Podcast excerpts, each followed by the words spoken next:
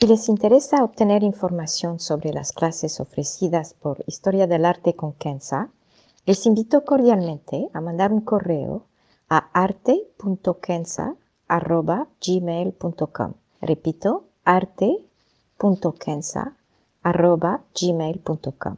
Muchas gracias. Hey, I'm Ryan Reynolds. At Mint Mobile, we like to do the opposite of what Big Wireless does. They charge you a lot, we charge you a little. So naturally, when they announced they'd be raising their prices due to inflation, we decided to deflate our prices due to not hating you.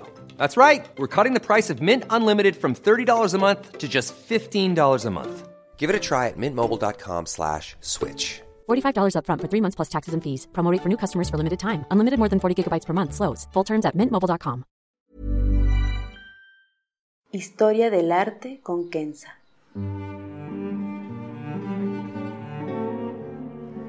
Una serie sobre el arte a través de la historia y las culturas.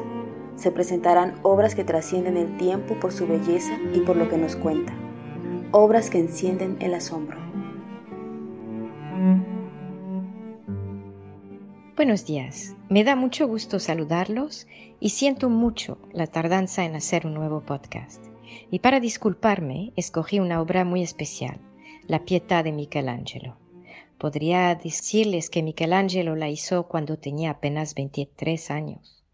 Agregar que está hecha de mármol y mide 174 por 195 centímetros, que se encuentra en la Basílica San Pedro del Vaticano. Podría expandirme en el hecho de que fue hecha al pedido de un cardenal francés, Jean de Billère, como monumento funerario. Pero con esto basta. Y prefiero acercarme a la obra lentamente y dejar que ustedes, con sus ojos y su corazón, la vean a su manera. Les aconsejo ver una buena foto en el Internet para este propósito. La Pieta de Michelangelo es una obra que va más allá de su puro significado como obra del arte sacro cristiano.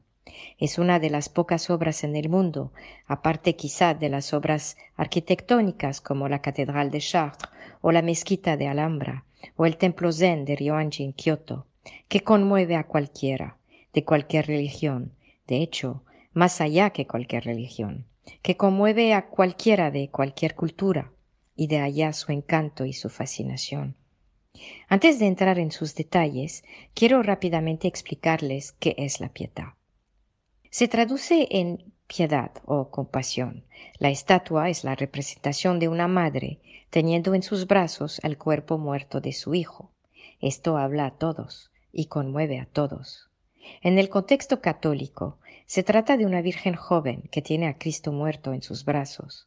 Es la madre dolorosa que ha perdido a su hijo, el quien supuestamente iba a salvar al mundo, su juventud, que podría parecer contradictoria con la edad de su hijo muerto, representa su pureza, el hecho que es intocable, intachable. Virgini madre, figlia del tuo figlio, como decía San Bernardo, Virgen Madre, hija de su Hijo, una contradicción al nivel terrenal, pero no al nivel espiritual, ya que representa el Hijo como el Dios encarnado. Esto es una explicación puramente religiosa que quizá les podría ayudar a entender lo que motivó a Michelangelo a producir una obra tan bella. En el contexto de finales del siglo XV, con una Italia cansada de las olas de la peste negra, los problemas de corrupción en la Iglesia con las indulgencias, el despotismo de los obispos y de los papas, y tantas otras cosas. Para Michelangelo había que regresar a la pureza de la creencia en este Dios Salvador, en la pureza de la Virgen, en el amor puro que el amor maternal es único en tener, porque una madre jamás le da la espalda a su hijo. Para nosotros, a quinientos años desde su creación, la obra también nos habla, quizá que no tanto en términos puramente cristianos, dependiendo de sus creencias, y no hay que menospreciarlas, bien al contrario, pero nos habla como seres humanos, nos habla justamente de este amor puro que hace tanta falta al mundo, nos habla de fragilidad.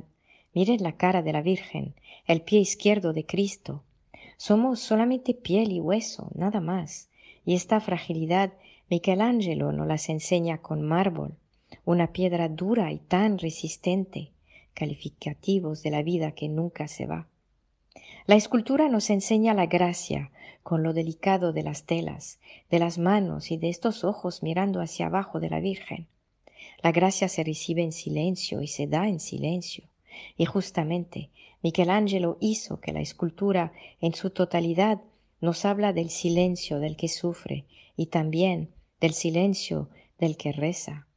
Y nos obliga quizás sin quererlo a quedarnos silenciosos al mirarla. La pietà de Michelangelo nos transmite tristeza y nos hace suspirar frente a la destrucción, las guerras, los conflictos cotidianos a los cuales nos enfrentamos. La suavidad de la piedra misma nos habla de la belleza de la vida y el esplendor de la muerte, la salvación misma y el perdón infinito de Dios. Acérquense a la obra y verán poco a poco desarrollarse frente de sus ojos belleza en cada detalle, las manos, la cara de Cristo en paz y la de la Virgen triste, pero en paz, no resignada, pero más bien con una aceptación total de la voluntad divina. Acérquense y verán los pliegues de las telas, la posición de las manos, la dulzura de los labios.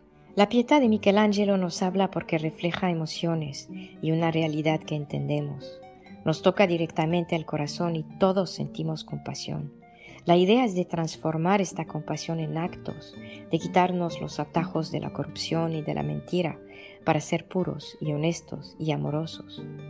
La pietà de Michelangelo es majestuosa y podríamos quedarnos agachados al verla, sentirnos chiquitos frente a tanto sufrimiento y tanta belleza.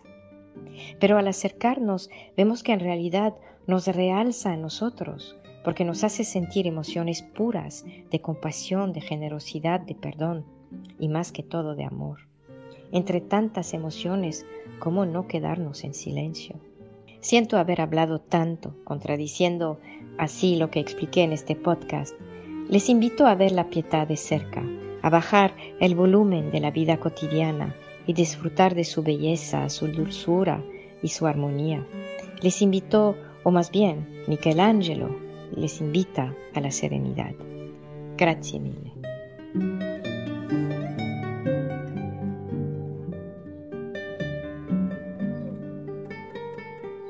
Historia del arte con Kenza.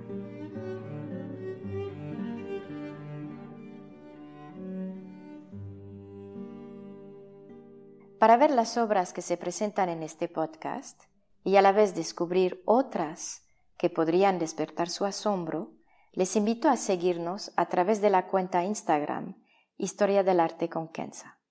El podcast es producido por Rojo Bernado y les aconsejo ver otros de sus podcasts como Entre Cruzadas y Teatro para Llevar.